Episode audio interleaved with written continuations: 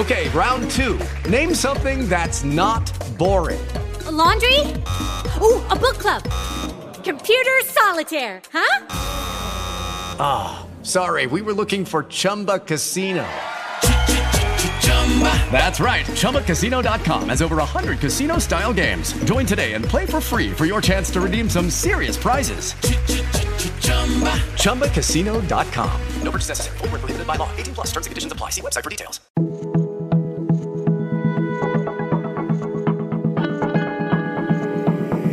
Este es un podcast. Acorde.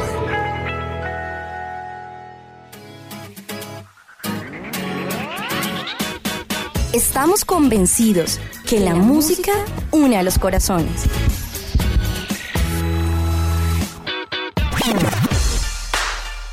Hablamos de música, la industria, los artistas y los personajes que giran en torno a ella. Colectivo Sonoro. Hablamos de la música que te gusta. El invitado al episodio 38 del podcast Colectivo Sonoro en Acorde Podcast es un periodista, creador literario, editor web, colaborador de medios nacionales en temas de cultura, amigo y fan consumado del rock and roll.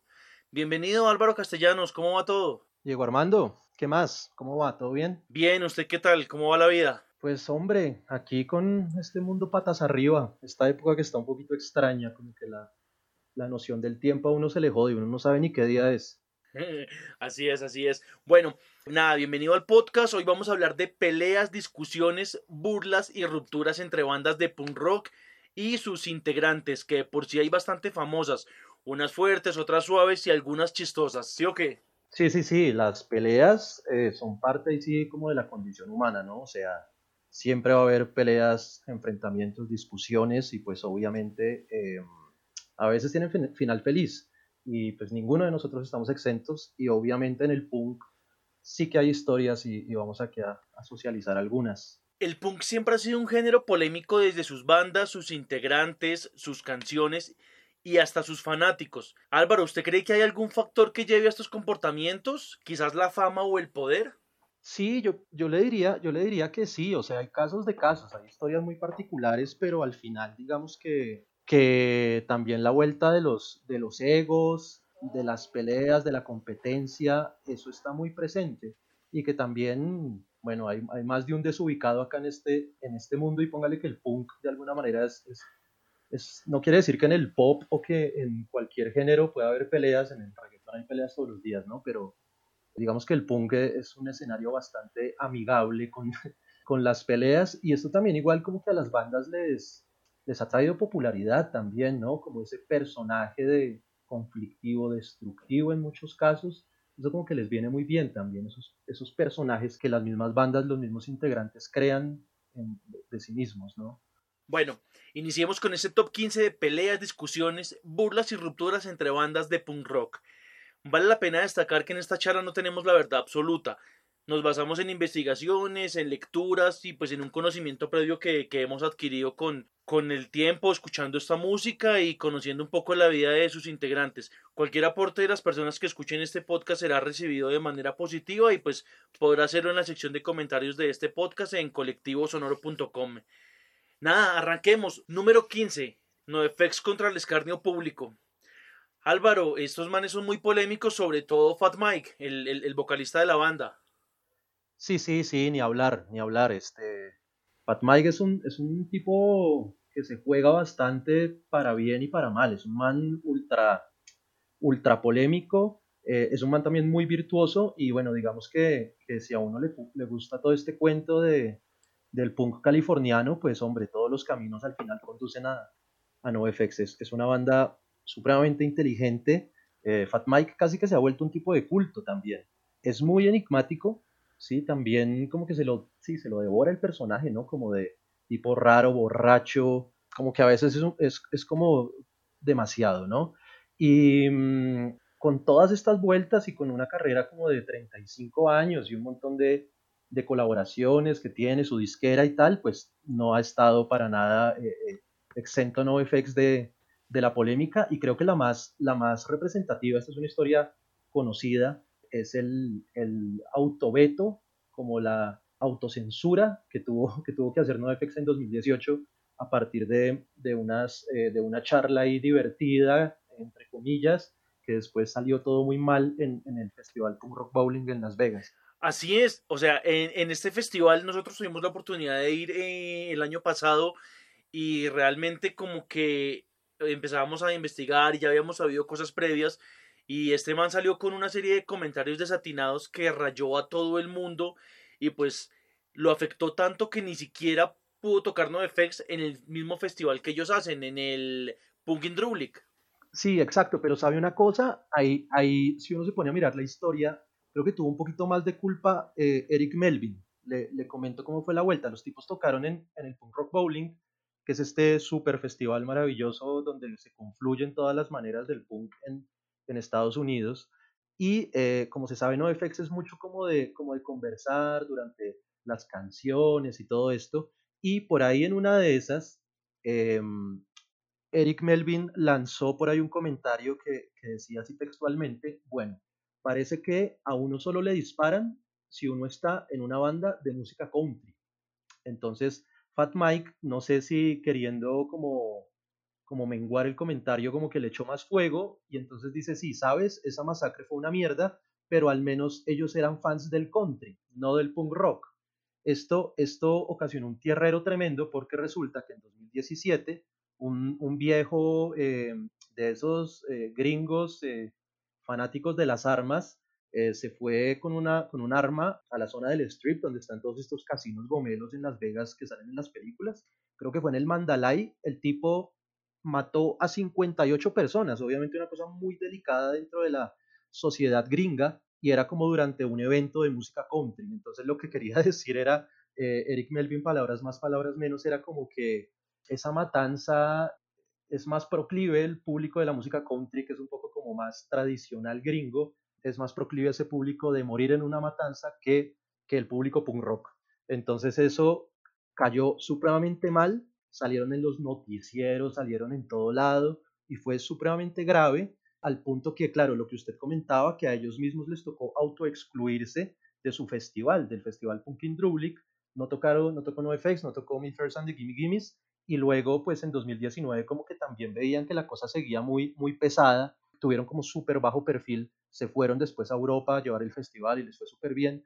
Y Fat Mike, de hecho, un tipo que tiene muy poca autocrítica, sí le tocó salir a disculparse y no se disculpó al otro día, se disculpó como meses después diciendo lo que dijimos en Las Vegas fue una mierda, insensible y estamos avergonzados de nuestras palabras. O sea, hasta ahí le llegó la, la disculpa a Fat Mike y lo interesante de todo esto es, bueno, primero que, que, que NoFX como que mida un poco, mida un poco sus palabras porque a veces sí son muy jugados ahí en, en las presentaciones en vivo y que también este año lanzaron una, una canción, una canción tributo al punk rock bowling que me imagino que tiene que ver con hacer las paces también con, con el público, con el festival. Se llama PRBOD, que quiere decir algo así como punk rock bowling overdose, como hablando de, de los excesos de Las Vegas y todo eso. Y, y tiene una, una línea, una, una línea esta canción que dice en el punk rock bowling nadie va a sufrir una sobredosis por fumar vareta, menos mal, y NoFX está rezando para que a ninguno de nosotros nos disparen. Entonces ahí, ahí, queda la, ahí queda la historia. Esta canción al parecer no va a salir en el disco de 2020 que van a lanzar en unos meses, pero ahí queda el testimonio pues de las paces, entre comillas, que quiere hacer NoFX luego de esta sanción social y este escarnio público que sugiere. Bien, bueno, yo pienso que, que lo de NoFX fue una disculpa obligada, que hasta la misma disquera o el management le tuvo que decir sí o sí a Fat Mike como marica, de la cara, así sea una disculpa hipócrita, pero pues tiene que decir algo.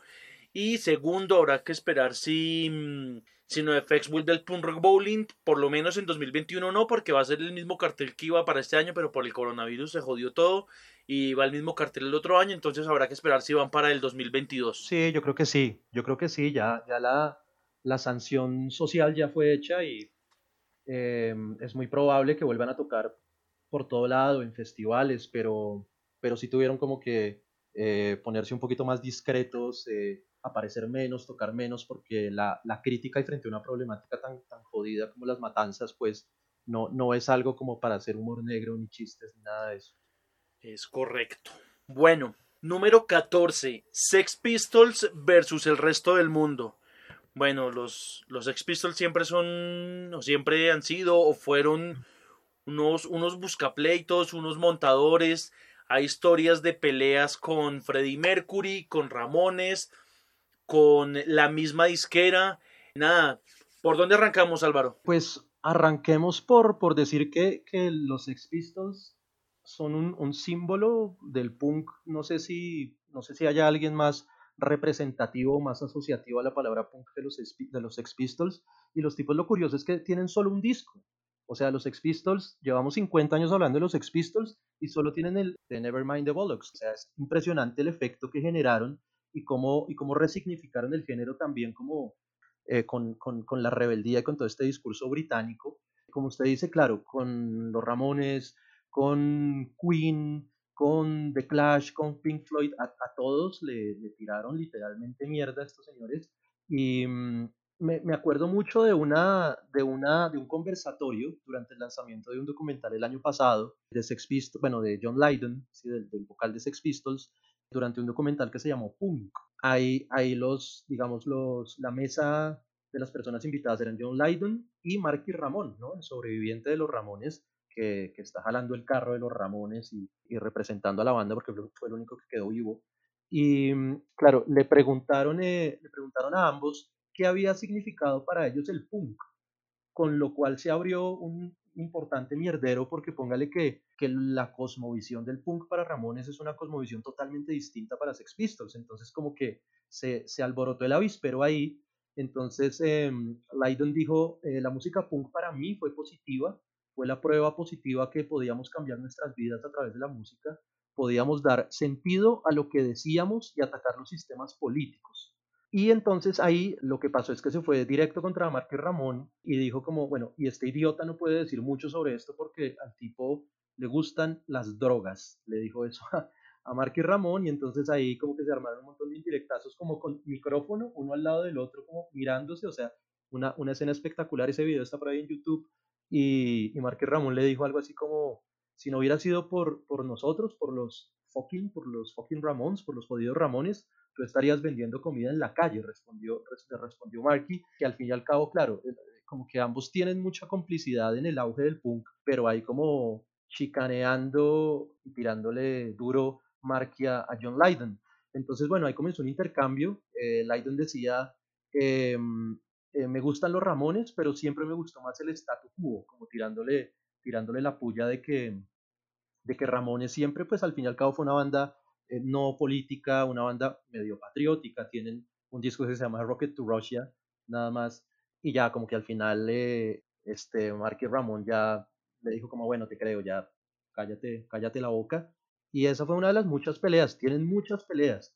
Em, los Pistols se enfrentaron contra todos y también era como, pues sí, como una, como una especie de caricatura de sí mismos también. Tienen peleas con, con Queen, por ejemplo. Eh, efectivamente, Álvaro, pues una de las personas que más tenía actitud en el Reino Unido era Freddie Mercury, con el que el señor Sid Vicious tuvo, tuvo un problema. ¿Cuál fue ese problema? Los dos estaban fichados por EMI en una época y una vez EMI envió a Sex Pistols a sustituir a Queen a un programa de televisión. Entonces como que allí ya empezaron como, como los rayes porque pues los Pistols no, no sentían que querían, no querían ser segundones. Entonces al año siguiente Queen regresó al mismo lugar a grabar un, un nuevo disco y casualmente los Pistols estaban preparando el Nevermind the Bollocks y allí hubo como un encontrón entre Sid Vicious, Freddie Mercury, en donde Sid Vicious le dijo como ¿Has conseguido llevar el ballet a las masas? Obviamente eso le rayó mucho a Freddie Mercury, pero el man en, en toda su etiqueta, en toda su elegancia y su porte, le dijo como tú no te llamabas Stanley Ferius o algo así. Eh, básicamente lo cogió del cuello y lo sacó de la sala. Entonces como que ahí hubo como, como ese raye porque de hecho Freddie Mercury nunca le dio futuro al punk porque para el man era un género aparte y pues no tenía la categoría que tenía la música que hacía Queen. No, claro, totalmente. Y aparte, pues este tipo, Freddie Mercury, un absoluto prodigio y, los Pistols, pues los Pistols también como, como que está bien que se pare por el pedazo. Eh, esa actitud que, que, tuvo ahí también Freddie Mercury de decirle a estos muchachos, bueno, tranquilos, tranquilos, eh, no somos comparables, más bien eh, a lo sumo disfrútenos a los dos, pero como que, que los Pistols se, se, se adjudicaran como el, el, el, el, remoquete de ser, estar a la altura de Queen, me parece eh, que no corresponde para nada y estuvo bien la actitud de, Freddie Mercury ahí también. Bueno, Álvaro, pero ese no fue el único problema que tuvo Sex Pistols con su casa discográfica. Como de paréntesis, Malcolm McLaren, el manager de los Sex Pistols, siempre decía que si Johnny Rotten era la voz del punk, Sid Vicious era la actitud. Actitud porque no tenía talento. De hecho, hay una historia en donde él se encuentra con Lemmy Kilmister de Motorhead y le dice como, parce, enséñame a tocar el bajo porque yo no sé. Entonces, como que eh, él siempre supo que no tenía talento, pero tenía esa actitud. Y bueno, retomando um, el, el, el, tema de las discográficas, Emi solo duró con Sex Pistols tres meses, básicamente porque en 1976 firmaron un contrato con la banda, pero pues yo creo que Emi sabía de la grandeza de los Sex Pistols, pero quizás no habían descubierto que estos manes eran unos caóticos, eran unos problemáticos, sí. y pues con el primer single que se llama Anarchy in the UK, pues fue un éxito, pero eh, el grupo fue una entrevista y uno de los miembros del grupo llamó al presentador puto viejo verde. Entonces, pese a que el man se lo merecía porque si sí era un canalla, pues presionaron a Emi para que tuvieran que cortar el contrato, pues porque no era una banda que fuera con el corte de la casa discográfica y pues básicamente le pagaron igual la plata a los Pistols, pero pues no pudieron sacar ese disco por ese tipo de, de problemas que tuvieron. Sí, aparte, aparte, claro, es que los Sex Pistols estaban un poco eh, eh, destinados a, a, tener, a desaparecer pronto también, o sea, una banda muy escandalosa, una banda que, que, que dejó una huella importantísima, pero totalmente mal comportados y así aparte también de lo que ellos, de lo que ellos buscaban. Y luego pues el impacto que han tenido con el tiempo pues es que es espectacular. De todas maneras dejaron ahí una, una, una semilla durísima para lo que después fue, fue el punk con el, con el paso de los años. Bueno número 13 llegamos a Argentina. Flema versus Animal la otra banda argentina y contra ellos mismos ¿Qué pasó con, con Ricky Espinosa, que era como un man muy frito, Álvaro? Bueno, ahí, la, hay una muy buena historia. Flema, pues hombre, está bastante arriba, es una banda de culto tremenda. Eh, el punk como se vive en Argentina es que de verdad es algo, es algo espectacular. En, en el mundo hispanoparlante yo creo que, que, que, nadie vive el punk como los argentinos. Y Flema, bueno, al mismo tiempo es, es una banda supremamente representativa del género. Ricky Espinosa pues siempre fue su cara, un tipo muy, muy anárquico, muy extraño, también un tipo ahí de, de culto, nihilista, creyente de que la vida no tenía mucho sentido, eh, pero que defendía sus causas con mucha convicción. El tipo eh, se paraba duro contra la homofobia, la discriminación, el racismo. Este, y hubo una época en el, en el año 99, 98, 99, cuando Animal, la, la, banda de metal, la banda de Andrés Jiménez, estaba súper poderosa, era una banda que, que estaba muy, muy sonada a nivel latinoamericano. Eh, ahí todavía tenían... era, um, Álvaro, perdón, ahí todavía era animal con corbata, entonces era como el, los completos animales. Sí, exacto, y ese disco Poder Latino, pues póngale que es maravilloso, entonces estaban muy arriba, Animal estaba muy arriba, y eh, se armó un concierto ahí en Parque Sarmiento, en esa época, en 98-99, y Animal era, pues era el, el, el headliner, ¿no? Era la, la, gran banda que se presentaba ahí, y Flema estaba como, como banda soporte y de repente le llegó la comunicación a Flema de que, de que Andrés Jiménez pidió que no, que ellos no querían tocar con Flema, pusieran otra banda con otro mensaje. Eso, eso obviamente a Flema le pareció súper terrible, Animal metió un montón de presión y al final Flema se bajó de, del line-up de, ese festival y le quedó pues una, una, una bronca bastante, bastante sonante a, a a Flema, que después en, en, el disco 5 de Copas del 2002 sacaron una, una dedicatoria muy sentida, una cancioncita llamada La Mina, ¿sí? como digo, animal al revés, que pues, hacía directamente referencia a la banda. Y la canción tiene, tiene fragmentos tipo que dicen eh, falso, trucho, garca, tranza, falso trucho garca, no sos punk, hablando pues de, este desplante que tuvo, que tuvo Animal con, con Flema en el 99. Y si me permite, Diego, hay otra, hay otra, bueno, hay muchas historias con Flema, obviamente el, el suicidio de, de, Ricky Espinosa, o bueno, o la muerte de Ricky Espinosa, que nunca se va a saber eh, por la parte, por el tiempo en el que estaban grabando este disco, eh, Cinco de Copas, dio, dio muchísimo de qué hablar, pero después de que, de que muere Ricky Espinosa, pues la banda también ha tenido sus enfrentamientos. Y el que le voy a contar está relacionado con, con Fernando Rossi, que se mantiene en la alineación de Flema, y con Juan Fandiño, que creó la banda a mediados de los 80. ¿Qué pasó ahí? Bueno, Fandiño eh, acusaba a Rossi por haberse quedado como con la marca de la banda y por estar lucrándose con ella, y como que llegaron a pegarse trompadas a las manos, a denunciarse a la policía, que uno iba a matar al otro, o sea, todo, todo bastante punk, ¿no? Porque bueno, muy, muy argentinos, ¿no? Y además de argentinos pasionales y muy graciosos al final, porque deja un desenlace un poco tragicómico esto, no es que se arreglaron ni nada de eso, sino que a partir de, ese entonces eh, Fandiño le dice a Rossi mentirrossi y Rossi le dice a Fandiño fachiño. Entonces, Muy bueno. Entonces ahí está la, ahí está la historia con, con Flema, con la época de Ricky Espinosa, con el enfrentamiento con, con el desplante de animal y luego con, con las rencillas hay que quedaron, que eso pasa mucho, ¿no? Lo, lo, de los derechos de imagen y el que se lucra y el otro y el que no quiere. Entonces eso pasó, pasó con Flema.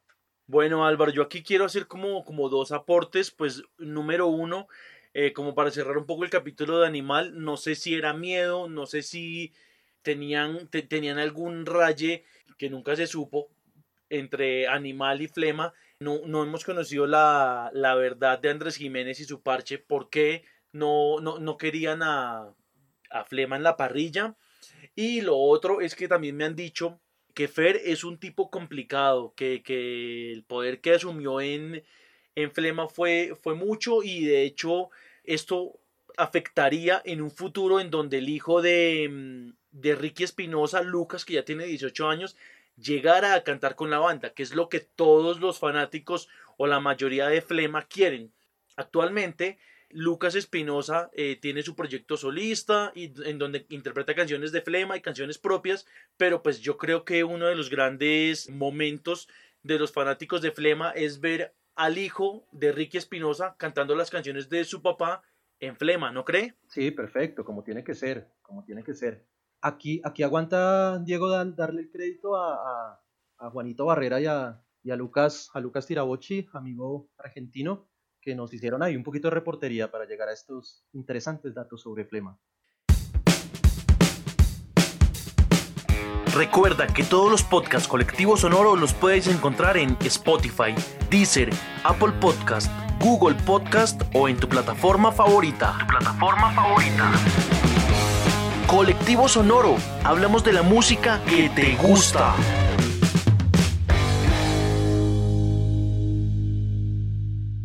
Número 12. Black Flag versus Flag. Esto ha sido una vaina súper loca. Nosotros vimos a Flag en, en Las Vegas. Usted vio a Black Flag aquí en Bogotá. ¿Cómo es esa pelea? ¿Por qué se hace bonche? Cuénteme. Le, quería preguntar, e, ese sí fue el último concierto, de hecho, que vi antes de, esto de la cuarentena. Le quería preguntar cuál fue su concierto, el último que usted vio antes de que se desatara aquí esta carajada de quedarse encerrados en la casa.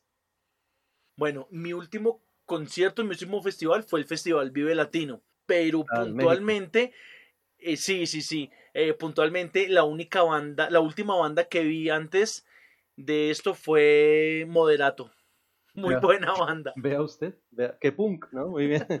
Y sí, bueno. Así es el punk, transgresor, libertario. Así es el punk, sí, señor. A ver, claro, Black Flag vino, vino a Colombia, eh, vino a comienzos de marzo a una gira ahí que, en la que estuvo en varios países por acá, por la región. Y vino, la, vino el fundador de la banda, que es un tipo que a mí me parece súper, súper subvalorado dentro del mundo del punk y fue muy, muy trascendente, que es eh, Greg, Greg Ginn, viejo querido Greg Ginn, él fundó la, fundó la banda en, en 1976 y bueno, vino ahí con, con, con una rejuntado con su banda y está un man que se llama Mike Valelli, que es el vocalista, que lo hace bastante bien, pero bueno, ver, ver a Greg Ginn todo como desgarbado, ya grande, tiene 66 años y cargando esa antorcha pues de la, de la génesis del punk y el hardcore, o sea, Black Flag eh, no sé si sea muy jugado, pues, medio que sentó las bases del post-hardcore, del hardcore, o sea, de verdad, de verdad que, que, lo que hizo este señor fue, fue maravilloso. Y, y, bueno, y el asunto acá es que, es que Black Flag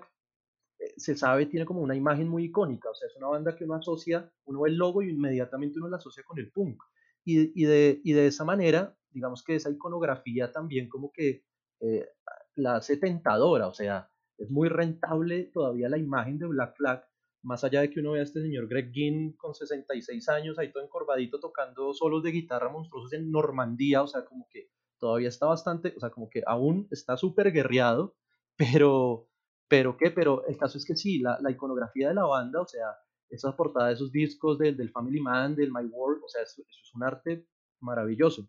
Y ahí es donde comienza, donde aterrizamos este conflicto, que es un conflicto ahí burocrático súper harto, porque, bueno, por Black Flag, más allá de, de, de Greg Ginn, pasaron unos pesos pesados durísimos de toda la escena del punk estadounidense. Pasó eh, Keith Morris de Circle Jerks, un tipo súper respetado, Bill Stevenson, el baterista de Descendants, pasó también Descadena y, y, pasó, incluso, pasó incluso el colombiano Roberto Valverde, Robo, el, el, el vallecaucano, la cuota vallecaucana de, del punk estadounidense. Ellos estuvieron en Black Flag y bueno, armaron como una especie de super band hace más o menos una década que se llama Flag, ¿sí? Y han llegado a, tocar en festivales durísimos, el año pasado los vimos en, Las Vegas, y eso no le gustó, eso nunca le ha gustado a Greg Ginn, yo me lo imagino como, como, el, como el meme del abuelo Simpson gritándole una nube, o sea, como súper molesto por, por los, por, porque lleva, estuvo como ocho años querellando y demandando a Kit Morris por, por la imagen de Flag,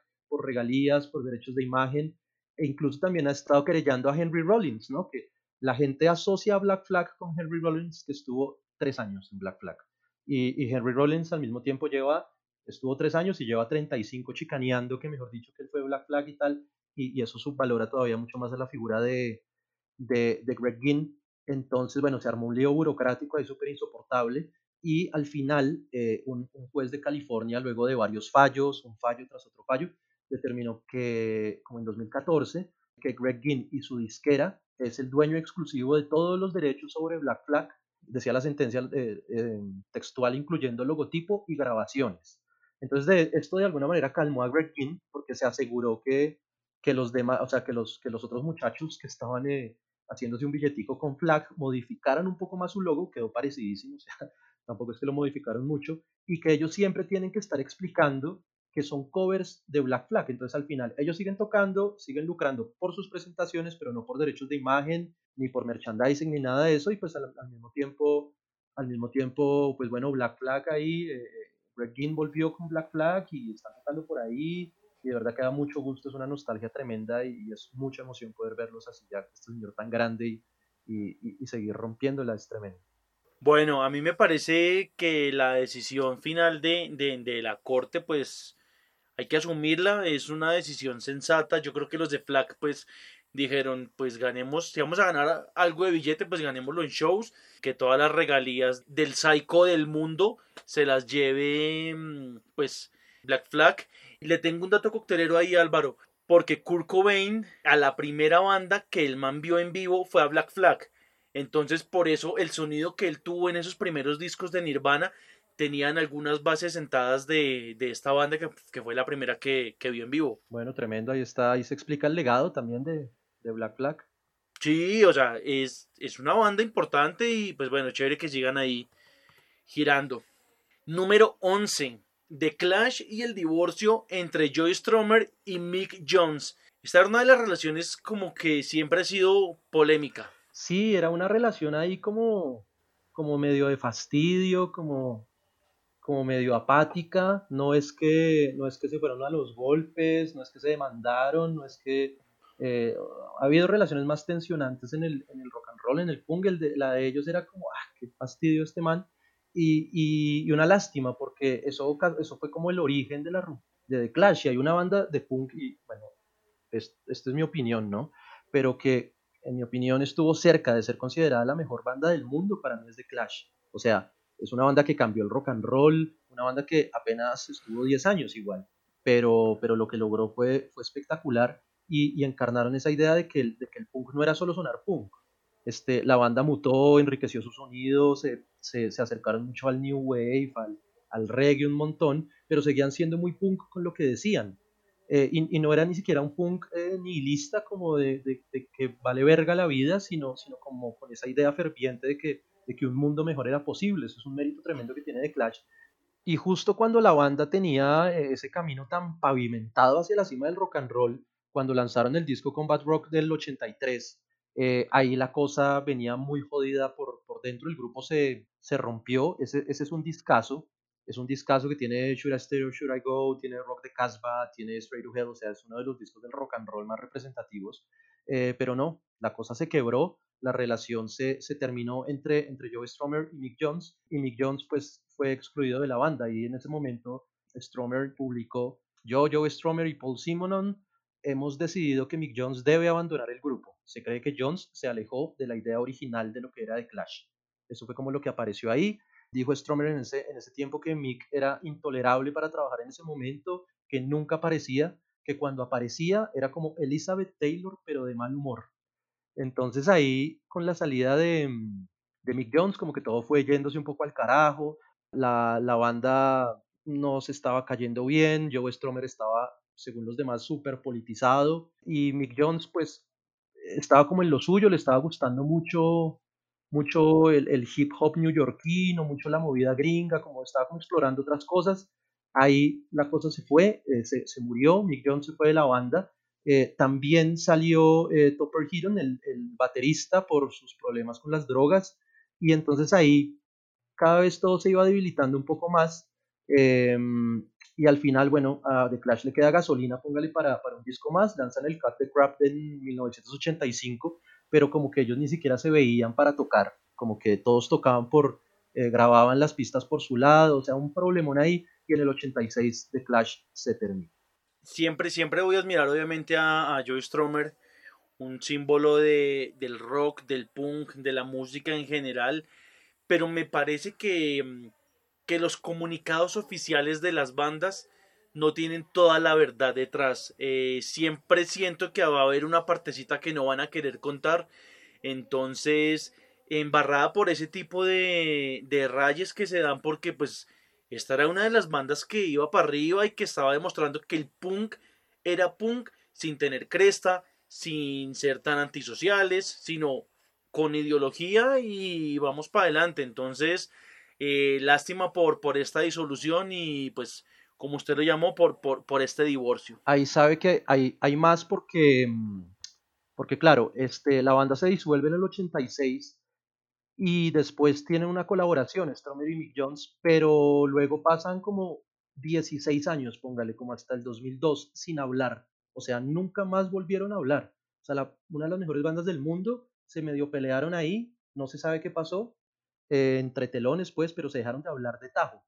En 2002 eh, apareció la, la, información de que The Clash iba a ser ascendida al Hall of Fame of Rock and Roll, y ahí Stromer comenzó a buscar a Mick Jones, Mick Jones siempre lo dejaba en visto, hasta que un día coincidieron en unas protestas en Londres, se encontraron ahí y tocaron tres canciones. Fue como un reencuentro espectacular y em, se suponía que después venía, después iban a, reunirse y a tratar de, volver a tocar, pero eh, ahí, ahí Joe Stromer muere de un infarto a los tres meses, en 2002, y pues menos mal se alcanzó a dar esa, esa reunión fugaz de, de la banda que se conocía como The Only Band That Matters. Ahí dejaron siete discos de estudio y pues un legado ahí sí súper inmortal. Bueno, eh, bendecidos y afortunados los que tuvieron la, la oportunidad de, de, haber visto este, este encuentro. Sí, señor. Número 10. Pennywise contra The Offspring. Eh, Álvaro, Pennywise en su, en su manera de ser combativa siempre, siempre han tratado de ser como políticamente correctos. Sí, Pennywise, Pennywise es, una, es una banda interesante, o sea, es una banda muy representativa de, de, de este skate punk, de este punk rock californiano, una banda que se ha mantenido vigente y les gusta mucho mantenerse ahí, como, como, como que el mainstream les, les fastidia un poco. Y eso también tiene, tiene muchas cosas para, para destacar. Eso es bastante, bastante interesante, de mantenerse ahí como vigentes, pero sin todos los focos encima. Y, ahí es donde viene como, como la, la crítica de, de, Fletcher, de Fletcher Drag, este tipo grandote de Pennywise, el que se parece a Steven Seagal, al actor.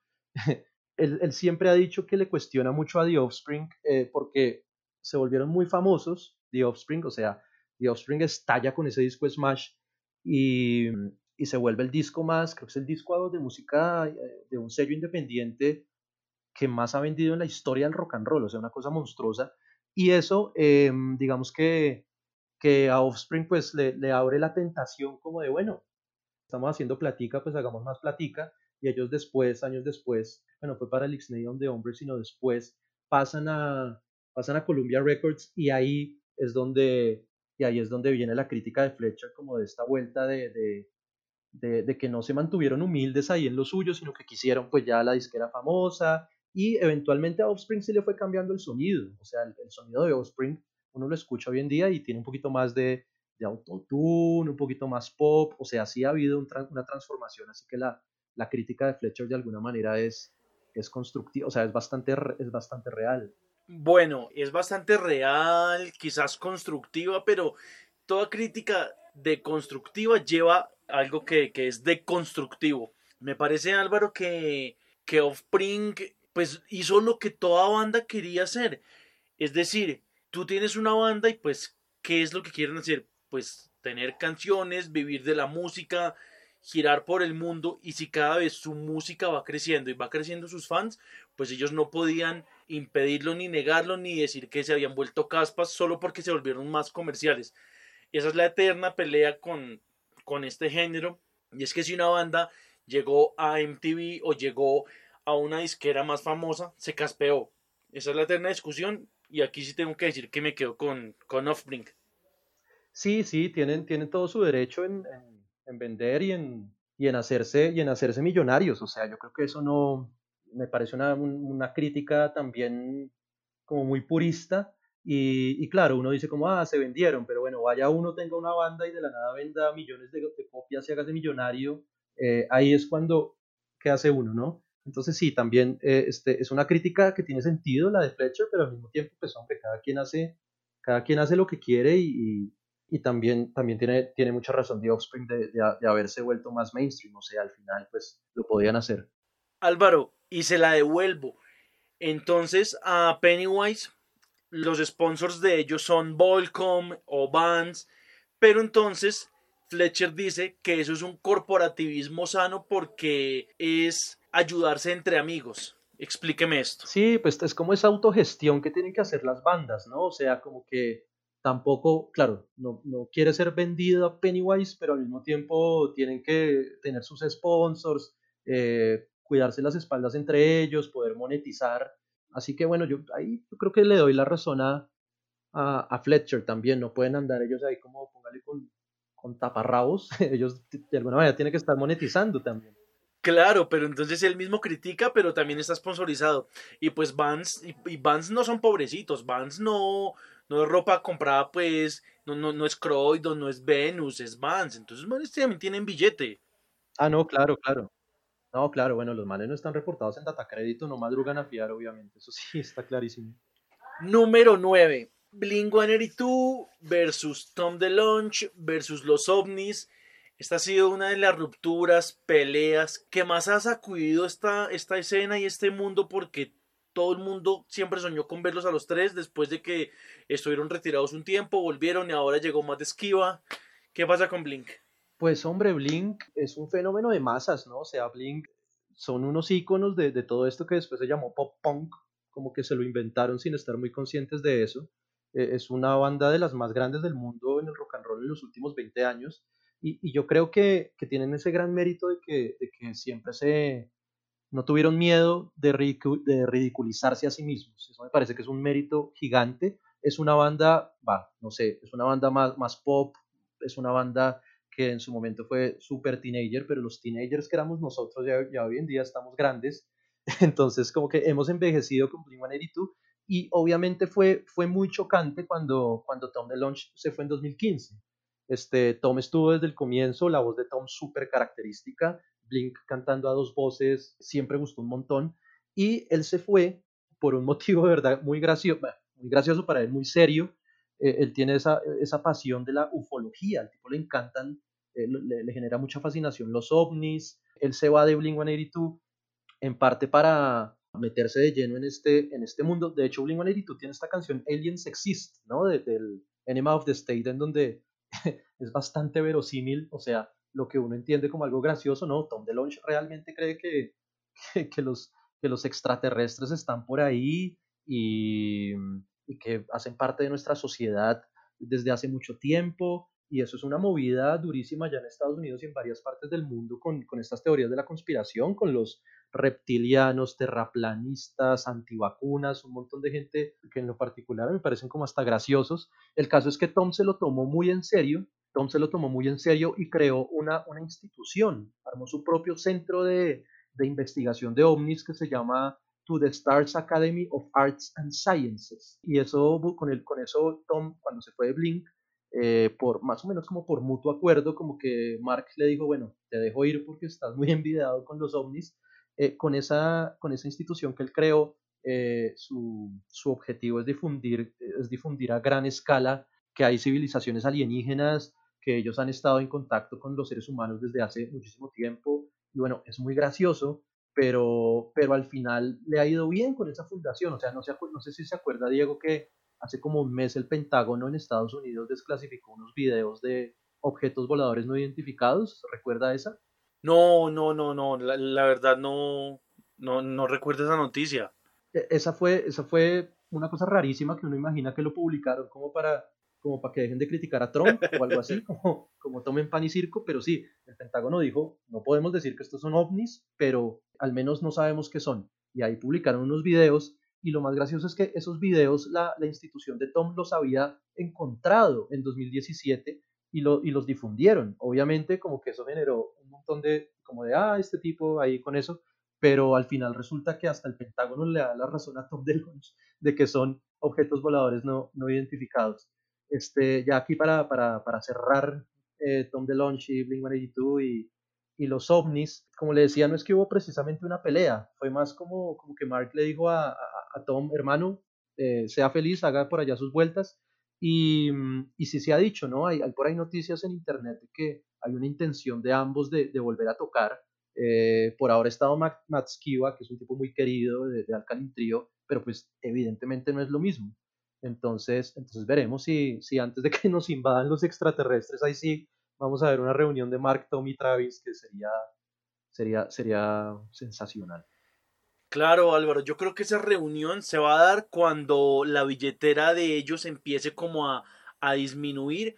Ahí se van a volver a unir, pues porque si a las bandas no las une la amistad, las une el billete. Y bueno, Obviamente, y para nadie es un secreto la influencia que, que Blink-182 ha tenido para muchas bandas colombianas, latinoamericanas y estadounidenses, y que ella estaba haciendo como, como un análisis y, y el nombre de Blink-182, de Son 41, de esas bandas que tenían nombre y número, también caló en Colombia y pues no, no me atrevo a asegurar, pero de ese mismo género hay proyectos como 69 Enfermos, K93, Independiente 81, Fórmula 4, Blast 55. Entonces creo que algo tuvieron que ver. Los, los, las bandas con número, claro, eso es, eso es eh, punk melódico colombiano a morir y también en todo el mundo, sí, fue como una tendencia ahí, yo no, no la entiendo muy bien, pero estuvo súper vigente por allá en, en, su momento. Hoy ya casi eso no se ve, ¿no? Bandas con números, como que ya pasó de moda. Sí, sí, sí, ya, ya, ya no es, es como, como una de las tendencias. Bueno, vamos a como acercándonos a la mitad de, de, de este listado. Peleas, discusiones, burlas y rupturas entre bandas de punk rock y sus integrantes. Número 8. Anti-Flag versus los fans. Eh, tuve la oportunidad de ver a Anti-Flag acá en el Festival Rock and Shout. Me encantó. Vinieron también junto a los Dead Kennedys. Pues sin Yellow Biafra y, y junto a Offspring. Ese fue uno de los conciertos más, más recordados de la escena porque hubo como 5.000 personas ahí. Ellos vinieron, sí. A ver, 2015, 2016 ya se me atrofió la, la memoria, pero sí vinieron. Y Antiplaca a mí me sorprende de estos manes que usted ve cualquier festival, no sé, europeo de metal y está Antiflag. usted ve cualquier gira y está Antiflag. O sea, debe ser una banda que en promedio tocan más que todas las demás, tocan un montón y tocan en todo lado. Y es una banda que en lo, en lo personal, a mí me parece una bandota, a mí me encanta. Y, y yo admiro mucho estas bandas que se han jugado por, por, sostener sus convicciones. O sea, eso está un poco, eso es un poco polémico. O sea, hay gente a la que le molesta eso, como estas bandas que todo el tiempo estén diciendo como, mire, yo soy vegano, mire, yo soy antifascista, mire, no sé qué. Pero me parece que se juegan por sus, por sus, con, sus, por sus convicciones. Es una banda política y lo son. Y son anárquicos, anti-establishment, contra las instituciones, a favor de los derechos de los animales. Eh, o sea, es como el punga al servicio del activismo. Y eso a mí no, digamos, me hace un poquito de ruido en el sentido de, de, que mm, de que de alguna manera al cargarse semejante maleta de piedras tan pesada, como al decir como somos esto, esto, esto, esto, esto y esto, como que en algún momento ante cualquier desliz le van a caer duro al haberse condicionado tanto. Eso es, eso es algo pues que tienen, que tienen bandas de esta naturaleza y fue justo lo que les pasó cuando lanzaron el disco For Blood and Empire del 2006. Antiflag lanzó este disco, pero decidieron grabarlo eh, con RCA Records, que es como una filial de Sony Music, ante lo cual los fans salieron con este típico de que se vendiera, de que la banda estaba, de que la banda ya quería hacer plata, de bueno, un montón de críticas encima. Pero bueno, los fans, los fans tienen como problemas en todo el mundo porque quieren ver triunfar a su banda, pero cuando ya la conoce mucha gente, ya que pereza escucharla porque ya se caspearon, porque ya la conocen muchos, eso dejémoslo para cuando estábamos en, en el 2000, en el 2010, pero pues estamos en el 2020 y pues las bandas, si quieren vivir de la música, pues tienen que hacer conciertos y moverse por todo lado, porque no les va a dar solo con que vendan camisetas. Las bandas tienen que comer, tienen que pagar recibos, tienen que pagar salud y pensión. Oh, de acuerdo. No, y aparte, aparte eh, digamos que lo que salió a decir, eh, lo que salió a decir Justin Sane, eh, de, de Antiflag tiene bastante sentido. O sea, eh, el man ahí tiró una declaración que decía, si hay alguna posibilidad de que seamos oídos a mayor escala, es esta. Llevamos siendo una voz en el desierto demasiado tiempo. De alguna manera dijeron, bueno, vamos a llegarle a más personas y él insistió en que no, su música no iba a cambiar por el hecho de que firmaran con, con un sello grande. Y efectivamente no cambió y efectivamente sus letras y, y su música sigue siendo muy, muy, muy fiel a como han sonado siempre, que eso también está bueno, porque si se hubieran vuelto eh, un, poco, un poco más pop, si, si hubiéramos visto cambios, ahí sí que pues era insalvable, pero mantenieron, mantuvieron perdón, su esencia, que, que, estuvo bastante bien. Bueno, bien, bien, válido. Esa es una lección para los fans. No porque una banda cambie de disquera, se va a comercializar, se va a olvidar de sus raíces, de su sonido. Eso es como, como una enseñanza para, para todos los fanáticos del mundo. Colectivo Sonoro tenemos nuestra manera de contar las cosas. Periodismo, fotografía y diseño se juntan en este espacio que destaca lo mejor del talento musical a nivel nacional e internacional. Colectivo Sonoro, hablamos de la música que te gusta.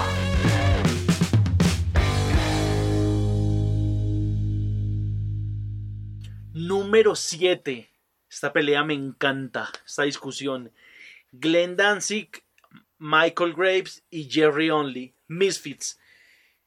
¿Qué pasó ahí, Álvaro? No, qué chimba Misfits, ¿no? Buenísimos. Eh, Misfits, pues, hombre, maravilloso, o sea, es una banda única. Es, es, es una banda que, que, tiene como esa virtud de llegarle a todo el mundo, o sea, como, como usted ve a Misfits y a Misfits le gustan los punqueros y, y a los rockeros clásicos y a los metaleros y, y a la gente que le gusta la, las películas de terror y a los oficinistas, a todo el mundo le gusta Misfits. Y... Sí, lastimosamente una vez vi que vendían camisetas de Metallica y de Misfits en Zara. Ah, bueno, exacto, ese es el riesgo, ¿no? Ese es el riesgo de, de, de, volverse tan mainstream. Seguramente a ellos tampoco les molesta porque de alguna platica tienen que estar cobrando de eso, ¿no? Sí, claro, pues están facturando, pues, y obviamente mm, esta es una de las bandas que, que decimos que se reunieron por plata eh, en los últimos tiempos. Sí, total. Sí, totalmente. Digamos, Misfits también tiene un poder mercantil gigante, o sea, el logo de Misfits es que es el logo del punk, básicamente. Y, lo sabía Glenn Danzig y lo sabía Jerry Only, Entonces la gente dijo como, uy, se reunieron, maravilloso, vamos a ver a, la alineación original de, de, Misfits, cuando en realidad pues, los tipos que estaban facturando durísimo. Eh, ellos fundaron Misfits, ¿no? Danzig y Jerry Only en el 77, y hoy como que sí, la gente está muy feliz, o sea, al fin y al cabo la gente quiere ver, o sea, si, si se van a tapar de plata, pues bien por ellos, uno al final quiere verlos, ¿no? Y han tocado en el Madison Square Garden, han tocado en el Riot Fest, y han recaudado billete, yo creo que de un montón de plata, se han llenado los bolsillos y bueno, pues bien por ellos también. Sí, de hecho Misfits iba a tocar en México en el Domination Fest con la, con la alineación original el primero y 2 de mayo, pero pues eh, un amigo, no, un amigo, no, un enemigo llamado coronavirus se cagó todo. Bueno, sí, cagada. Hay que, aguantaría poder cacharlos en algún momento este, ellos eh, efectivamente se, han tenido muchas tensiones, pero, pero la plata pues los acercó y también ha habido eh, tensiones con, con, el tercer gran integrante de, de, Misfits, que creo que tiene un valor tremendo, que es, que es Michael Graves, porque el tipo como que resucitó la banda, como que le dio otra vez un nivel a Misfits tremendo con, con estos dos discos de, eh, del American Psycho y del Famous Monsters, fueron dos discos pero maravillosos, súper geniales, la voz de Graves es increíble, la voz de Danzig, pues obviamente tipo barítono y la vuelta, o sea, es espectacular, pero como que Graves también revitalizó a, a Misfits, la gente, la gente eh, se polariza mucho acá con esto, ¿no? Para, para usted, ¿con quién se queda, Diego? Con, entre, entre Glenn Danzig y Michael Graves, ¿ahí qué partido toma? Yo, yo me voy con Michael Graves. Eh, yo creo que hago parte de, de, de, de esa comunidad, de ese parche que esos dos discos son casi los mejores discos de Misfits, sin desconocer los otros, pero el éxito que tuvieron estos y lo que permearon a nivel mundial fue mucho. Entonces Michael Graves es uno de los, de los fanáticos, de, de los cantantes más amados por los fanáticos de, de, Misfits. Bueno, listo, yo entonces me voy con Danzig para, para armar aquí la polémica del punk. No, no, lo que pasa es que Danzig eh, lo creó todo, ahí sí, o sea, el tipo, ese disco Walk Among Us es que está en el techo de todo. Me gusta mucho el Famous Monsters y el American Psycho, pero, pero bueno, también es una, como una, una típica discusión entre fanáticos del punk y como que uno queda mal. Uno queda mal si uno dice que le gusta más Graves porque le tiene que gustar Danzig porque es el, es el, miembro antiguo, el fundador y tal.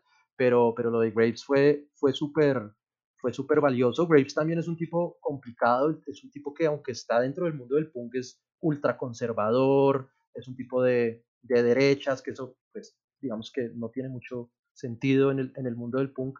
Y, y, después de grabar esos dos discos, dijo como, uh, estoy mamado Jerry Only, yo me voy para el carajo.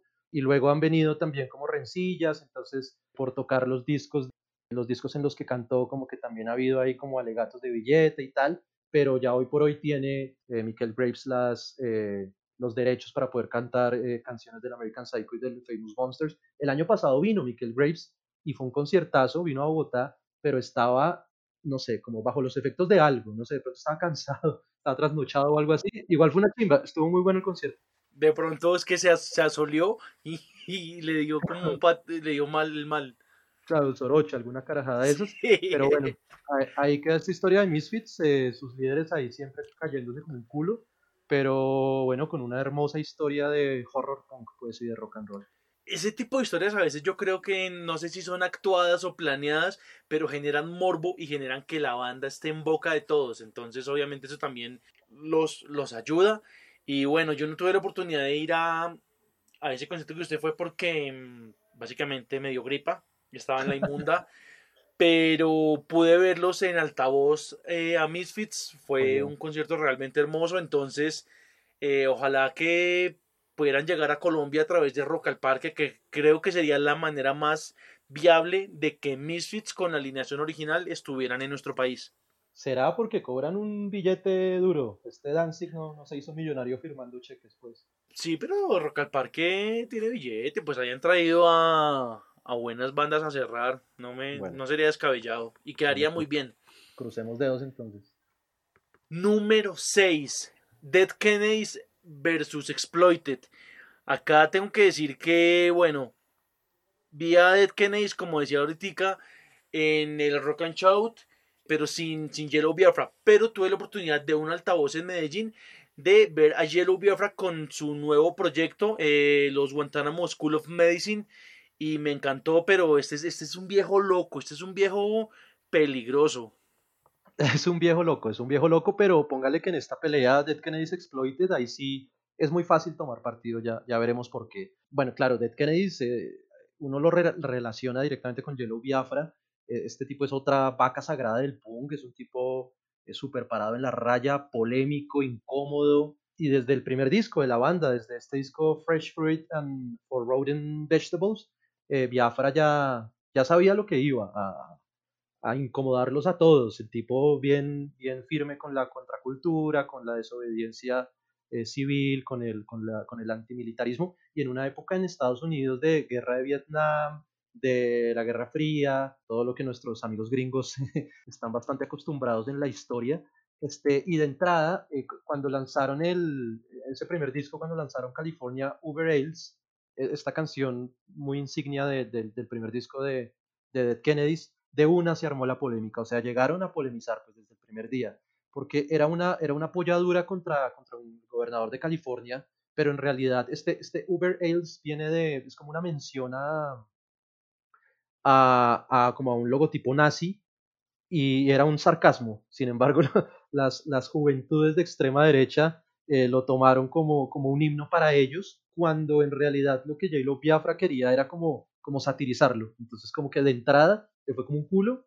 Este, fue, fue ahí una paradoja simpática. Y bueno, igual, después eh, Dead Kennedy siguió, eh, siguieron sacando canciones provocadoras, canciones eh, en contra del, del, del establishment, en contra de la guerra.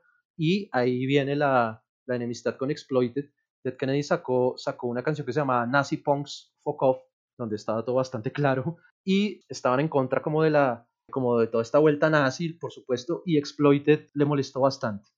Este, sacaron dos canciones ellos que se llaman I Hate You y Fuck the USA, en mención directa a los Dead Kennedys como, como, como respuesta. Ahora la pregunta es por qué le molestó tanto Exploited que los criticaran por, o, o que, o que otra, perdón, que otra banda lanzara una canción sobre los nazis. Bueno, ellos han dicho, Exploited ha dicho que no, pues dijo que no eran nazis. Ahí hay gato encerrado, por eso digo yo que, que es muy fácil tomar partido en este caso. O sea, frente al nazismo, pues hermano, el que está del otro lado tiene la razón, ¿no? Sí, sí, claro, totalmente. Además, que Exploited ha tenido unas salidas en falso recientemente. La última fue por todo ese tema del coronavirus. Entonces los manes salieron con flyer, con todo. No vamos a cancelar nuestra gira, no sé, creo que era por Europa. Y, Ah, eso fue y al día siguiente Sí, sí. cancelada la gira. Ah, bueno, entonces No, papelón.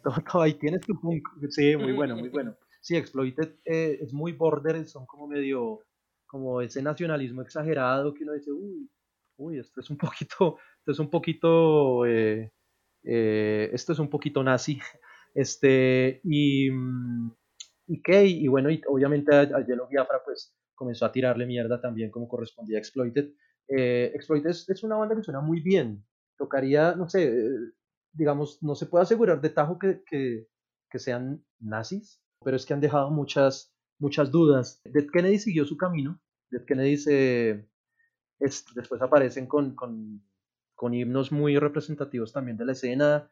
Eh, lanzaron el Holiday en Camboya contra, contra el militarismo gringo en, en Asia, también post guerra de Vietnam. Lanzaron eh, otro tema así súper contestatario de lo más recordado de, de Kennedy que se llama Kill the Poor contra, pues como contra las víctimas de las, de las bombas atómicas de los gringos. O sea, los tipos fueron siempre a la yugular. Yellow Biafra también súper jugado, a veces tan irónico que uno no entendía para dónde iba, pero, pero un tipo muy representativo. Y hay una cosa muy buena acá para cerrar con, con Dead Kennedys, y es que en, los 80s, al haber tanto como punk y tanta cosa alternativa como, como contra la derecha y tal, apareció una fundación que se llamó PMRC, que era, una funda que era como una, una organización llena de abogados buscando vetar a las bandas que tuvieran contenido obsceno, violento, eh, provocador, y ahí obviamente caló, caló Kennedys con toda, y eh, bueno, eso fue un pleito así de mucho tiempo, pero eso fue el origen, eso fue el origen, Diego, ya que nosotros estamos grandes, bueno, todavía jóvenes para la vida, digamos, pero Diego se acuerda eh, eh, los, los compact disc, los, los, los CDs que tenían esa etiquetica de parental advisory explicit content en negro. Sí, eh, en un tiempo se hizo popular, después la vi tan seguido que no sé si lo hacían como solo por publicidad y realmente no eran tan peligrosas las canciones, no sé. Exacto, esa, como que esa, esa pugna fue el origen, como que se llegó al, al, a la conclusión de, bueno, si usted es violento o vulgar o lo que sea, entonces póngale esa etiqueta al disco y pues claro, la mejor publicidad del mundo, alguien veía ese, en el 96 uno entraba a una tienda de discos, veía algo que dijera parental advisory explicit content y uno decía, uy, pues puta, no, pues yo acá me vuelvo loco y compro cuatro discos de estos, entonces al final fue, fue bueno para las bandas eh, y terminó siendo como una publicidad a su favor. Claro, pues esa es la mejor publicidad. Por favor, no ver este video, es peligroso. Tin, la gente de una vez le va a dar clic. Bueno, para cerrar el tema de Exploited, también tuve la oportunidad de verlos en Medellín. Yo no sé qué pasa, pero el altavoz trae el mejor punk en Colombia. Ahí sí hay que darles un crédito a ellos porque han traído muy, muy buenas bandas. Y pues nada, me, me, me, encanta esa vuelta. Número 5. Dos minutos versus Ataque 77 y versus José Palazzo, el director del Cosquín Rock. Ah, esos dos minutos son, son un parche. Así digan que tocan mal, que no tocan, que son tres guitarristas. A mí me encantan y me vuelven locos. Y en serio que dos minutos son muy buenos. Y ataque me encanta también, pero pues son más virtuosos. Nada que hacer. Sí, sí, sí. O sea, son como. Son como polos opuestos, pero al mismo tiempo han compartido escena, ataque y dos minutos un montón de tiempo. Entonces es como la antítesis, como como esto está como el niño que es juicioso y como el niño que es vago. Sí exacto exacto. Como como uh, estos manes están como borrachos pero igual me encanta y como uy metieron una nota mal uy eh, el mosca está sin voz uh tal pero pero dos minutos es, es, fascinante y también construyeron su identidad a partir de a partir de eso mientras que ataque claro como, como usted decía una banda súper académica una banda súper virtuosa una banda como súper controlada cuidada en su sonido. Entonces digamos, eso genera, eso siempre generó como, como este, los buenos y los malos. Sin embargo, sin embargo, dos minutos, pues es que, hombre, es fascinante. Amamos a dos minutos, de eso no cabe ninguna, ninguna duda. Y pues obviamente Ataque es una, es una bandota. Acá, acá me gusta mucho cuando Dos Minutos vino a Rock al Parque en 2017, que corrieron a la policía, eh, los fans, y que eso se armó un mierdero, y que fue una presentación súper, súper genial. Ahí en esa presentación hubo un vainazo súper chistoso contra, contraataque. Y la cosa fue, antes de comenzar la canción No me moleste, hay, hay un diálogo ahí entre el Mosca y Bilinski, el, otro guitar, uno de los guitarristas de, dos minutos. Entonces, cuando va a comenzar la canción, Bilinski interrumpe al Mosca y le dice, le dice, ¿cómo así? Parece que no te gusta la policía y que te gusta el alcohol. ¿Cómo así? Yo me voy. Yo pensé que era diferente esto. Entonces el Mosca le responde, ¿cómo así? ¿Dejas así la cosa así nomás? Y Bilinski le, le replica, yo pensé que nosotros amábamos a la policía y odiábamos al alcohol. Entonces el Mosca le dijo, no, no, no, estás equivocado de banda, puedes irte retirando de acá. Y Bilinski le responde, bueno, entonces yo me voy con los de ataque. Eh, como, el, como, el, vainazo de que son muy institucionales, como muy corporativos, como, como, ay, la policía es buena y el alcohol es malo y tal. Entonces fue un vainazo súper gracioso. A, mí en lo particular me pareció gracioso y no lo vi. O sea, estando allá, pues hombre, uno está ahí como en su cosa y, y no lo vi, pero pues ahí está el videito en YouTube y es muy bueno. Pero creo, Álvaro, que no es la única vez que dos minutos y que el mismo Pablo eh, hace eso. Si la memoria no me falla, también pasó en Medellín eh, el día que, al, que, que en el festival Carnaval Fest el año pasado Dos Minutos y Ataque compartieron, compartieron escenario y el mismo día, y obviamente pues Dos Minutos no puede decir que no le digamos que le caen bien a la policía si tienen tres o cuatro canciones en contra de ellos, entonces como que ellos son muy fronteros. Pablo siempre tira su su mofa, yo creo que es más un chiste, más no, que, más no que haya como una bronca como tal, pero siempre como que hay algún chiste de que somos somos imperfectos, queremos irnos con los perfectos, nada, no, hay con los de ataque. Siempre, siempre lo han hecho y es válido. Perfecto, claro que sí, pues es que eso es punk, eso es punk y, amamos a, dos minutos como son. Hay otra pelea que se generó entre dos minutos y José Palazzo. José Palazzo es el director del Cosquín Rock, uno de los festivales emblemáticos de Argentina y llegó a Colombia hace unos años. Este festival tiene la virtud de que puede reunir a muchas bandas, a muchos géneros del rock and roll y llenan, pero es un festival que en serio es una vaina loca. ¿Cómo fue el bonche con entre estos dos? Sí, bueno, e, este señor Palazzo, el organizador del Cosquín, digamos que dos minutos em, se sintieron como vetados por, por este señor, excluidos eh, del Cosquín Rock y, y, por ahí en alguna entrevista el Mosca dice, dice, no, este tipo no nos dejaba fumar, no nos dejaba escabiar, que ya se puede uno imaginar para dónde va el escabiar, él, él era el enemigo y no nos bancamos esto hasta que se nos cruzó la tanga, dijo, dijo el Mosca, y después le preguntaron, bueno, pero ¿por qué? Y el Mosca dijo, bueno, solo Palazzo sabe eh, qué onda, volvimos al Cosquín, eh, pero a uno que se hizo en Bogotá, que era, bueno, que usted nos contaba, el chabón nos vio y no sé si quiso pegarse un tiro en las bolas, me chupa un huevo.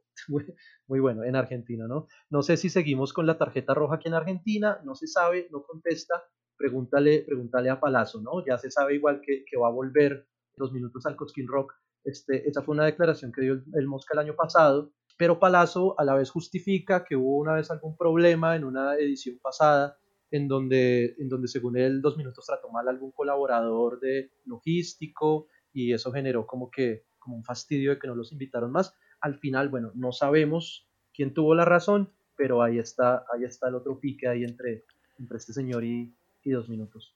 Efectivamente, Álvaro, yo creo que, que, las dos partes son ciertas, porque igual nunca se, nunca se, se cruza ni, ni, ni se tergiversa la información.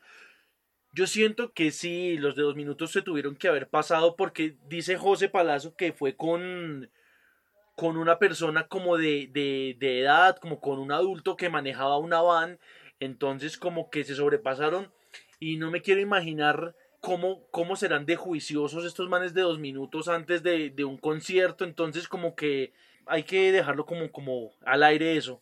Sí, sí, sí, sí, esto se... Mucho, mucho, mucho rock and roll, mucho jarabe para la tos, mucha cerveza, y etcétera. Sí, estos manes no son unos angelitos, entonces... Pero bueno, finalmente se solucionó y, para el Cosquín Rock en Colombia los trajeron y creo que para el 2020, para este año, iban a estar, pero bueno, no, no, recuerdo si se realizó el festival por el, por el este brote que, que, que, se tiró todo, pero pues finalmente José Palazzo dijo como, pues hacen parte de la esencia de, del punk rock y de Argentina y pues eso sí no lo pueden eh, tapar con dos dedos de frente, entonces pues eh, lo mejor es que se hagan pasito y pues que sigan haciendo música, igual van a ganar eh, entre ellos dos. Recuerda que puedes seguirnos en Facebook e Instagram como Colectivo Sonoro, en Twitter como Col Sonoro y en nuestra página web www.colectivosonoro.com. Colectivo Sonoro, hablamos de la música que te gusta.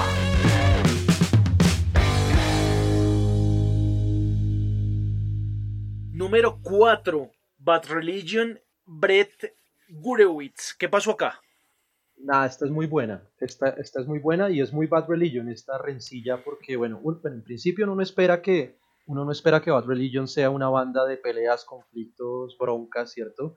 Eh, Bad Religion una banda súper metódica, controladísima, académica, inclusive por si lo, si lo miramos en función de los del PhD en ciencias humanas que tiene Greg Graffin y bueno, toda esta cuestión académica que tiene sus canciones y sus discursos y todo muy ensayístico, todo muy pulido.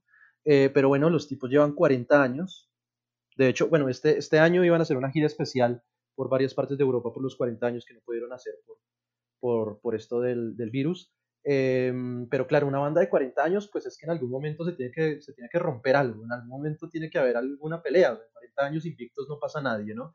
Entonces, eh, Bad Religion ha tenido una particularidad y es que la gran mayoría de sus discos las ha grabado con Epitaph Records, que pues es una disquera que todos conocemos, que es una disquera alternativa, una disquera que en su momento eh, fue muy punk rock, eh, luego como que tiró para un lado y como que siempre fue yéndose hacia, hacia el árbol que más sombra daba, que igual no está mal, pero después pasó un poquito más como al emocore, al, al post-hardcore, bueno, en fin. Y es una disquera propiedad de Brett Gurewitz, del guitarrista de Bad Religion. O sea, Bad Religion ha estado tocando casi toda su vida en la disquera de su guitarrista. Ese es un detalle no menor.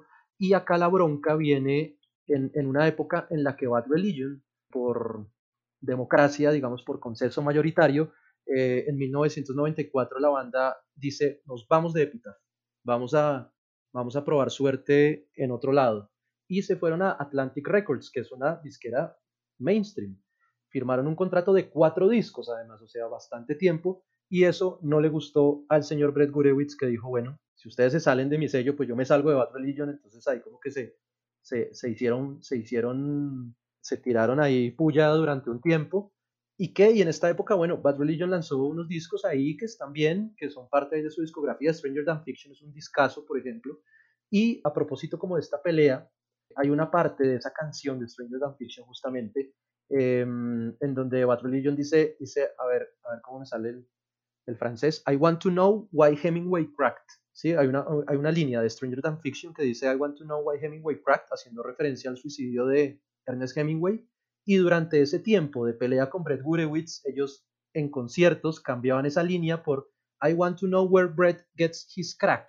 Quiero saber dónde, dónde Brett consigue su heroína, que probablemente era solo un juego de palabras, o sea, no vamos aquí a, a tildar de, consumidor de, eh, a, a, Brett Gurewitz, pero esa fue como la manera muy astuta y muy académica eh, en, la que, en la que Bad Religion le tiraba ahí su burla a Brett Gurewitz durante ese tiempo. Bueno, yo debo decir en defensa de Bad Religion que ninguna disquera le va a firmar por un disco. Ay, si venga con nosotros, firme un disco y se devuelve. No. Sí, sí, igual cuatro, ¿no? Cuatro hartos. Pero sí, obvio. Sí, sí, sí, las disqueras mínimo le dice, tienes que hacerme tres discos, tienes que hacerme cuatro discos, entonces pues ahí tienen que hacerlo pues nada, el man, el, igual Brett también respeto la posición de él, pues porque en la disquera del man, pues el man que iba a, hacer en el otro lado, creo que este punto es muy fajardista mío, hasta me da tristeza decir que no estoy ni en contra ni a favor de ninguno de los dos en esta pelea. Bueno, bueno, neutral entonces, ¿Usted por cuál se va? Yo, yo me quedo con, con, con la banda, yo me quedo con la banda porque es lo que ya hablamos, o sea, ellos pueden, podían irse, ¿no? Podían irse y, lo hicieron, su sonido no cambió, eh, podían de pronto ser más, llegarle a más gente, ganar más plata, si bien entiendo pues que Bad Religion no es propiamente una banda así, pues pesetera, ni mucho menos, pero pues tomaron su decisión, me parece que no es, me parece que no es tan, tan cuestionable, y sí pasó algo muy interesante acá, eh, para ir cerrando la historia de Bad Religion y Brett y es que cuando ellos volvieron a Epitaph, porque bueno, grabaron estos cuatro discos, hasta el de New America del 2000 y volvieron a, a Epitaph Records. Desde que volvieron han sacado unos discazos mucho mejores. O sea, el Process of Belief, que es increíble, donde está The Defense, Sorrow, Supersonic, el Empire Strikes First, el The Design of Man, han sacado unos discazos como que el regreso a Epitaph los hizo sentir en casa también y sus discos, en mi opinión, digamos, no, no estoy hablando más de los otros, son, son bastante mejores. Entonces, una particularidad ahí sobre su, sobre su regreso y sobre este final que podríamos decir que, que, es, bastante feliz porque Brett sigue en la banda y Brett solo se aparece como para grabar los discos, o sea, no, no gira con ellos, pero, pero bueno, así se entienden ellos también. Bien, bien, bien, igual lo que usted dice. Quizás los mejores discos salen del lugar donde nacieron, del lugar donde está su esencia, entonces como que igual no tenían compromisos de vender millones de copias, sino de hacer música real y pues eso es lo que han hecho en Epitaph y pues demás que, que han vendido. Número 3. Esta, me encanta, esta me encanta, esta pelea, esta discusión. Escorbuto contra la Polla Records. Obviamente Escorbuto siempre fueron como más valijas y como más pesaditos, entonces esta historia tiene un hurto dentro de ella. Sí, sí, sí. A ver, sí, tal vez, ¿no? Las bandas de, las bandas de punk de, allá del País Vasco, de España, más representativas, ¿no? Habiendo muchas, pero seguramente son ellos dos, son, son estas dos bandas. La, que La pelea surge como, surge en 1985, cuando, cuando un tipo que se, que se conocía como manager de la Polla Records invita a Escorbuto a ser parte de como de un movimiento, de una movida, de una escena ahí que se llamaba rock radical vasco, ¿sí? que siempre con esa connotación de, esta región de España, de esta región como de, de, autonomía, de, ser antimonarquista, anti, anticentralista. Entonces, pues como afianzando esa intención, invitaron a, crearon este movimiento, la polla invitó a Escorbuto y la vuelta es que Escorbuto rechazó esa invitación de Tajo ellos, digamos, no, no creían mucho acá en esta vuelta de, de, de, la cosa independentista, de, sentirse, porque al mismo tiempo se sentían como patrióticos de, algo y no querían, eh, no querían estar relacionados con esta etiqueta de lo vasco, inmediatamente salieron pues a, tirar su respectiva mierda, a decir que, mm, este movimiento del, del rock radical vasco eh, era como para hacer billete, como para ganar plata, eh, y ahí es donde, donde ocurre como, no sé, como el florero de Llorente de la, de la pelea, y es que alguna vez sí sucedió que tocaron juntos y que Escorbuto en, un concierto, ahí, ahí de pronto usted se la sabe un poco más larga, se robó una guitarra de la Polla Records y después se cagaron de la risa mil años de que se la habían robado, lo aceptaron y les pareció que estaba bien. Claro, claro, estos manes se, se chorean la guitarra de la Polla Records y, y los manes frenteros diciendo, hey, sí, pues nos la robamos básicamente porque es que nosotros consideramos que ustedes tienen plata para comprarte más guitarras y nosotros no, entonces pues vayan a... Claro, vayan al, al Basum pues de España y compren su guitarra porque esta ya es nuestra. Y de hecho la desfilaron en algunos videos, en algunos conciertos en vivo, entonces como que iban de frente y a partir de esto Escorbuto les compuso una canción pues que es la popular que se llama Cuidado. Y en contraprestación de los servicios recibidos, la Polla Records les dedicó el avestruz. Sí, eh, eh, creo que, a ver, me puedo equivocar, pero creo que Cuidado tuvo más repercusión, ¿no? Es casi que uno se la sabe. Sí, total. Que uno, casi que suena en radio prácticamente. Es, es, una canción que como que pegó más que el avestruz, de gentes ignorantes que antes nos tenían miedo, es un temón. Pero no sé, ah, no sé qué tan justificado. También esta cosa de, de, del punk y de pelear por pelear, porque como que cobró venganza Escorbuto, pero aparte le chorearon la guitarra, pero aparte les compusieron canciones y pues obviamente la polla no se iba a quedar atrás y también tiraron su telita ahí para, para dedicarse acá el, la antipatía entre ambos. Claro, pues Evaristo Páramos no es, no es cualquier pendejo y de hecho es, es, un, es una persona, me cae bien, me encanta, me encanta en la manera de decir de Evaristo. Alguna vez espero ver a la, a la Polla Records, a Escorbuto pues ya Vi a, Paco Escorbuto una vez aquí en cuando existía Lumiera, aunque vino con unos argentinos. Pero bueno, lo que quería decir para, para finalizar este tema es que en una entrevista, Evaristo Páramos, un periodista español, le dice como, te voy a mencionar eh, X bandas y tú me vas a decir lo primero que se te venga a la cabeza. Cuando le hablan de Escorbuto, el man dice como, estos manes eran unos parados, eran unos putas, pero no voy a hablarme de ellos porque ya no me pueden responder, pues porque están muertos. Porque para él, pues Paco Escorbuto no existe, sino eran solo los, los dos integrantes. Y Osu Expósito y Juan Suárez. Para él, eh, ellos dos eran, eran Escorbuto. Sí, de hecho, de hecho, por ahí yo me imagino que es la misma declaración que se parece mucho. Destaca mucho de Barista Páramos, dice tipo como, como no, tiene su valor, o sea, Escorbuto tiene su valor, siete, siete de cada diez canciones de, ellas son muy, de ellos son muy buenas. Entonces, entonces, bueno, pues ahí le da, sí, eh, siete de cada diez canciones de Scorbuto a mí me parecen de una utilidad pública tremenda.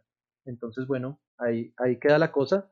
Como sí, no sé, conciliados, ya estos se murieron, ya el tiempo pasó, ya, ya Evaristo sigue siendo un tipo súper parado, que dice cosas muy, muy interesantes, pero ya está grande, ya, muchachos, tranquilos, ya, ¿no?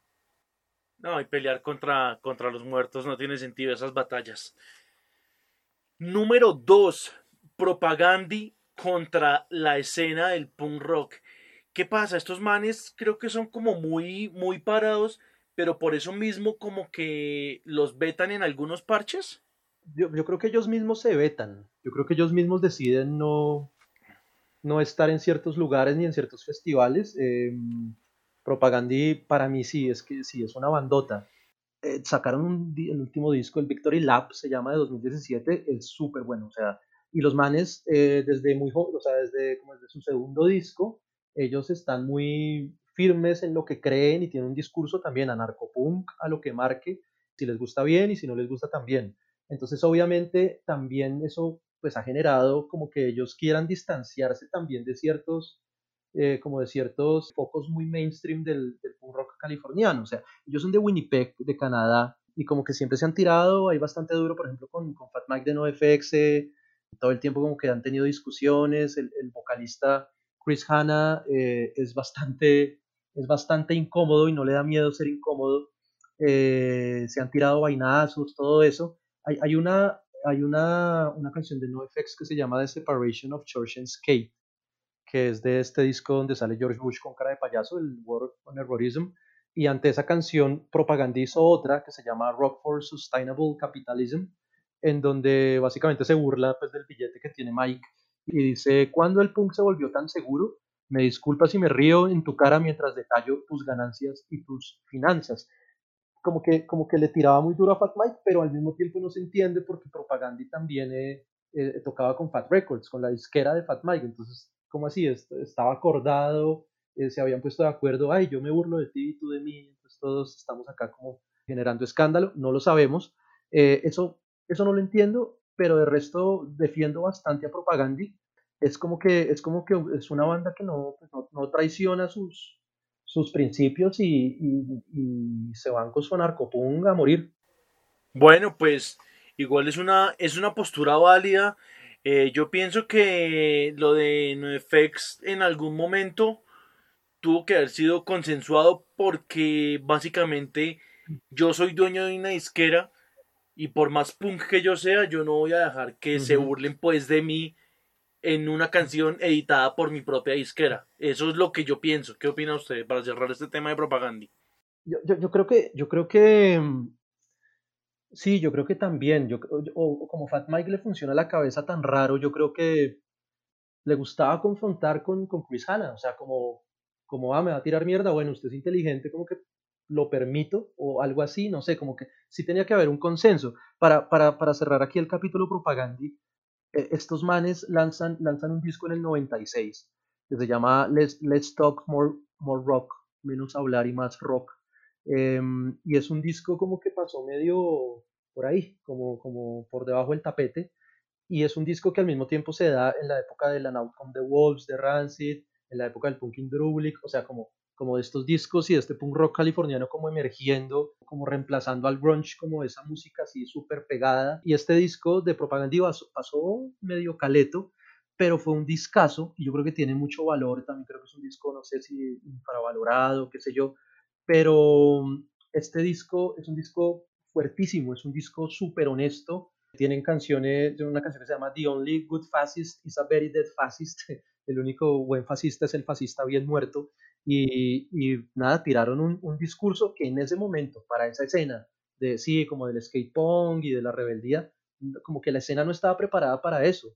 Y mucha gente se les abrió y como visto, estos tipos están locos, están muy provocadores y tal, pero, pero para ese contexto, como que fueron muy jugados propaganda y como que incomodaron a todos y la gente no lo esperaba. Y desde ahí más o menos la discografía de propaganda eh, sigue siendo sigue siendo súper provocadora. Los tipos digamos, hacían un montón de cosas que no, que no eran comunes en, en, este punk rock eh, gringo, abordaban, no sé, a, Howard Zinn, a Noam Chomsky, así como que la gente no estaba tan preparada para eso, tenían, tenían mucho nivel con el, con el discurso y eso no es tan común ni siquiera hoy en Estados Unidos, o sea, va anti-flag tal vez, pero, pero se mandó con los tachos por delante propaganda y creo que sí, pues tiene un valor como dicen los comentaristas deportivos, una banda 10 o 20 años anticipada a su época y a su género. Sí, por, el discurso, por el discurso, yo, le diría, yo le diría que sí, ellos tuvieron primero un disco, How to Clean Everything, puede ser, y era un disco puro skate punk, como, ah, sí, qué chévere, tal, no sé qué, suenan bien, y de repente aparecen con esta stock que fue como, visto, los manos se fueron al carajo, pero, pero sí, los, los apoyo, los apoyo. Eh soldado de propaganda.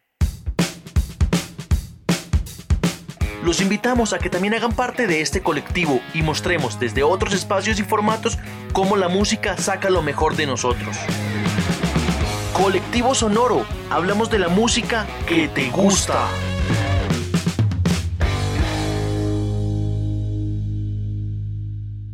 Número uno.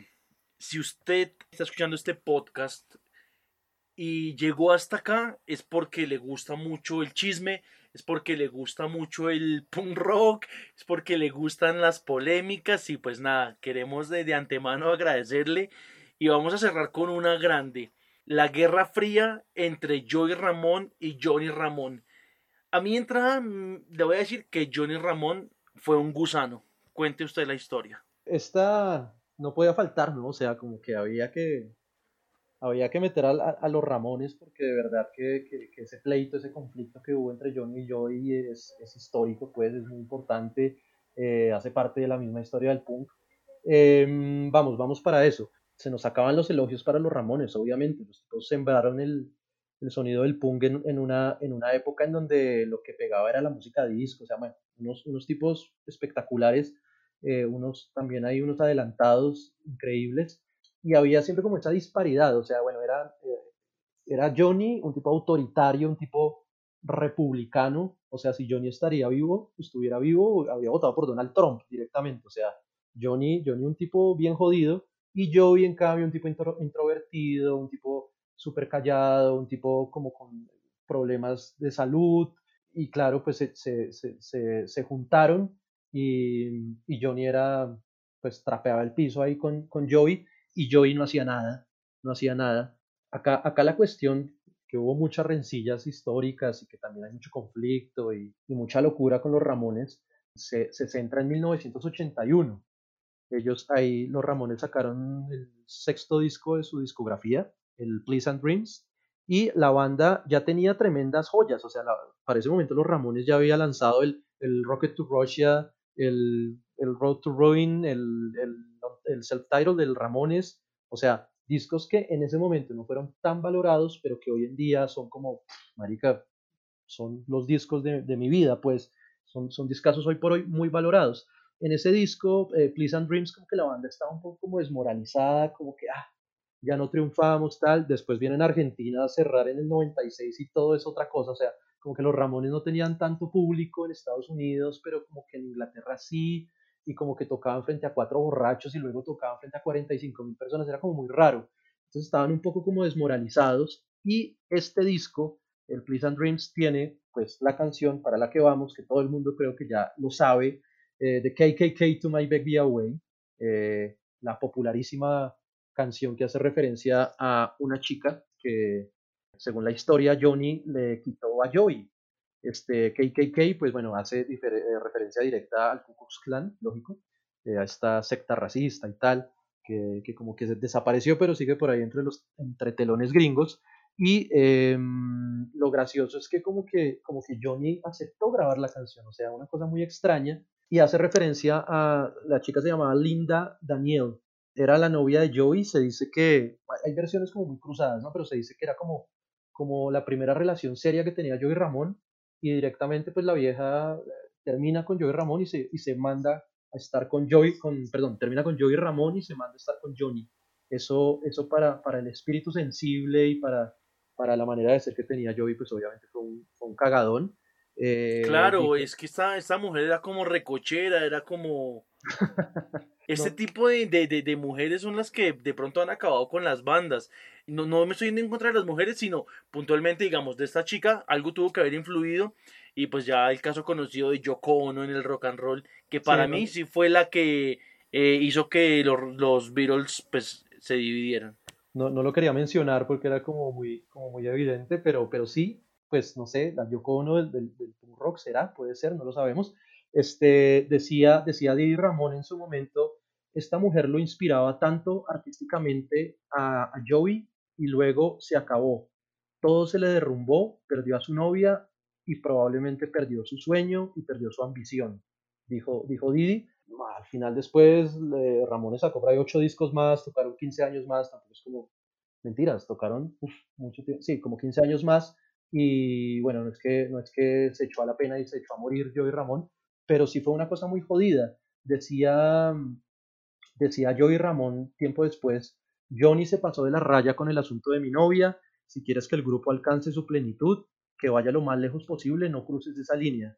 De todas maneras, nunca sentí ningún aprecio por Johnny y eso pues, era absolutamente notorio. Acá la, acá la nota medio miserable es que, claro, ah, em, Joey Ramón muere en 2001 y Johnny no va a su funeral directamente, no va.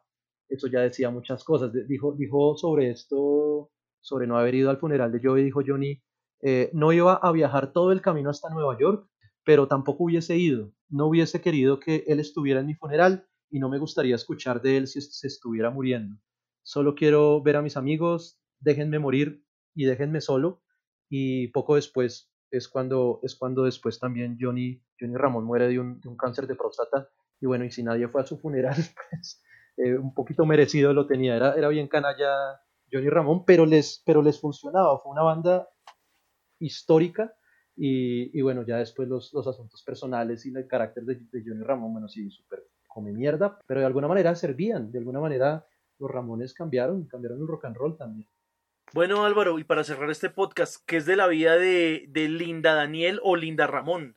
Linda Ramón, sí, a, además. Eh, sigue, sigue viva, sigue viva. Eh, yo no sé el cargo de conciencia que haya tenido por, por esto, o yo no sé si, si hay un montón de contextos que no conocemos, pues, pero pues pasó a la historia también. Eh, no, ha muerto, sigue por ahí. Eh, quién sabe si, si, si, con remordimiento realmente ya como que le importa un carajo, ya, ya estos señores ya se murieron y ni más. Bueno, Álvaro, gracias por haber estado aquí en este podcast colectivo sonoro en Acorde Podcast y ojalá podamos eh, encontrarnos en una próxima charla haciendo estos listados que tanto nos gustan. Hágale, hágale, por supuesto. Mil gracias, Diego, por la... Mil gracias por invitarme a tu programa y sí, como, como dice la muletilla y ojalá esto haya salido, haya salido chévere, le haya gustado a la gente. Nos, nos, estamos, nos estamos hablando. Bueno, así es, así que nos vemos en una próxima oportunidad en el podcast colectivo sonoro en Acorde Podcast. Si quieres saber más de la escena musical, encuéntranos en www.colectivosonoro.com y escucha todos nuestros podcasts en acordefd.com.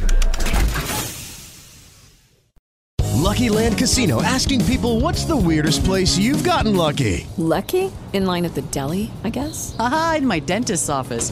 More than once, actually. Do I have to say? Yes, you do. In the car before my kids' PTA meeting. Really? Yes. Excuse me, what's the weirdest place you've gotten lucky? I never win and tell. Well, there you have it. You can get lucky anywhere playing at LuckyLandSlots.com. Play for free right now. Are you feeling lucky? No purchase necessary. Void where prohibited by law. 18 plus. Terms and conditions apply. See website for details.